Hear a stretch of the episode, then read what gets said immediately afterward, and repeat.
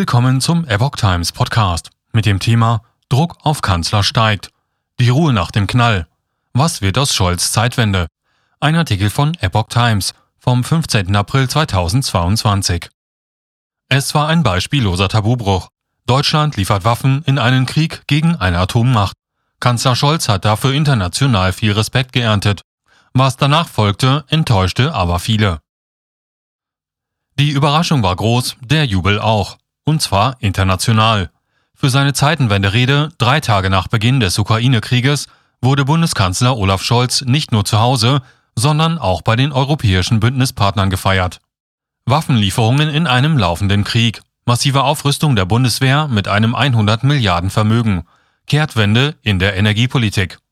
Mit einem lauten Knall katapultierte sich Scholz nach nicht einmal drei Monaten im Amt mit an die Spitze der Unterstützer für die Ukraine. Führung statt Zurückhaltung, Entschlossenheit statt Verzagtheit. Das waren die Botschaften. Aber was ist sieben Wochen danach daraus geworden?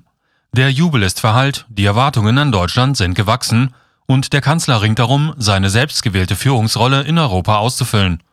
Längst ist er wieder mit wachsendem Unmut aus Osteuropa konfrontiert. Der Zeitpunkt, zu dem Bundeskanzler Olaf Scholz der wirkliche Anführer Europas hätte werden können, ist längst verstrichen schreibt beispielsweise die liberale Zeitung Hospodarske Noviny aus Tschechien. In Sicherheitsfragen ist Berlin für seine Verbündeten heute ein genauso schwer lesbarer und wenig vertrauenswürdiger Partner wie vor dem Beginn der russischen Invasion am 24. Februar. Die versprochene Zeitenwende ist zu einer verpassten historischen Chance geworden. So die Zeitung. Polens Vizeaußenminister Piotr Wawicki sagte am Donnerstag im öffentlich-rechtlichen polnischen Radio, Deutschland sei das Land in der EU, das die Kriegsführung in der Ukraine am schwierigsten macht. Er wirft der Bundesregierung eine Blockadehaltung bei der Drosselung der Energieimporte aus Russland und Zögerlichkeiten bei Waffenlieferungen an die Ukraine vor. Deutschland tut definitiv zu wenig, um der Ukraine zu helfen, sagt er. Die Waffenlieferungen sind längst in den Mittelpunkt der Diskussion über westliche Hilfe für die Ukraine gerückt. Der Grund die erwartete russische Großoffensive in der ostukrainischen Region Donbass, für die der ukrainische Präsident Wladimir Zelensky schwere Waffen fordert. Das sind etwa Kampfpanzer, Artilleriegeschütze, Kampfflugzeuge oder Kriegsschiffe. Der EU-Außenbeauftragte Josef Borrell brachte vor einer Woche die klare Botschaft von seiner Ukraine-Reise mit. Sanktionen sind wichtig, aber Sanktionen werden das Problem der Schlacht im Donbass nicht lösen. Deutschland hat bisher, soweit bekannt ist, vor allem Panzerfäuste, Maschinengewehre und Luftabwehrraketen in die Ukraine geschickt. Wir liefern, wir haben geliefert und wir werden liefern, sagt Scholz. Bei der Frage nach schweren Waffen reagiert er aber stets ausweichend. Er sagt weder Ja noch Nein dazu, sondern Sätze wie Wir stimmen uns über alles, was wir tun, eng mit allen Verbündeten ab. Und Wir werden keinen Alleingang machen, Deutschland wird nicht anders reagieren als andere Länder. Das Problem ist, dass inzwischen nicht mehr ganz klar ist, was eigentlich die gemeinsame Linie der NATO ist. Es gibt Berichte, dass einzelne Länder bereits schwere Waffen in die Ukraine liefern.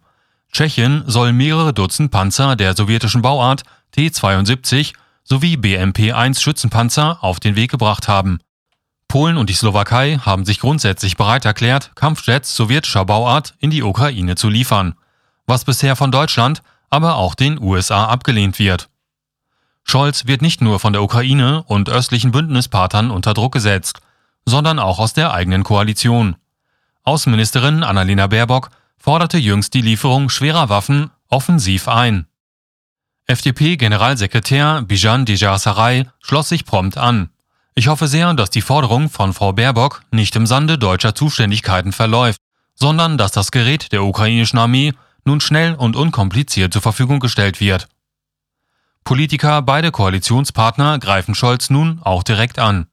Das Problem ist im Kanzleramt, sagt der Vorsitzende des Europaausschusses des Bundestags, Anton Hofreiter. Wir müssen jetzt endlich anfangen, der Ukraine das zu liefern, was sie braucht. Und das sind auch schwere Waffen, so Hofreiter.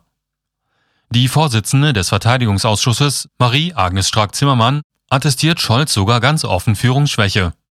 Er hat die Richtlinienkompetenz. Er muss jetzt klar sagen, was er will und dann können die Ministerien auch loyal im Kabinett abgestimmt handeln.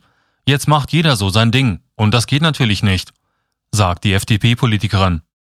Die Waffenfrage wächst sich zu einem handfesten Koalitionsstreit aus. So meldet sich SPD-Fraktionschef Rolf Mützenich verärgert zu Wort. Einfache Antworten, auch bei der Lieferung von schwerem Kriegsgerät an die Ukraine, gibt es nicht. Wer das behauptet, handelt verantwortungslos.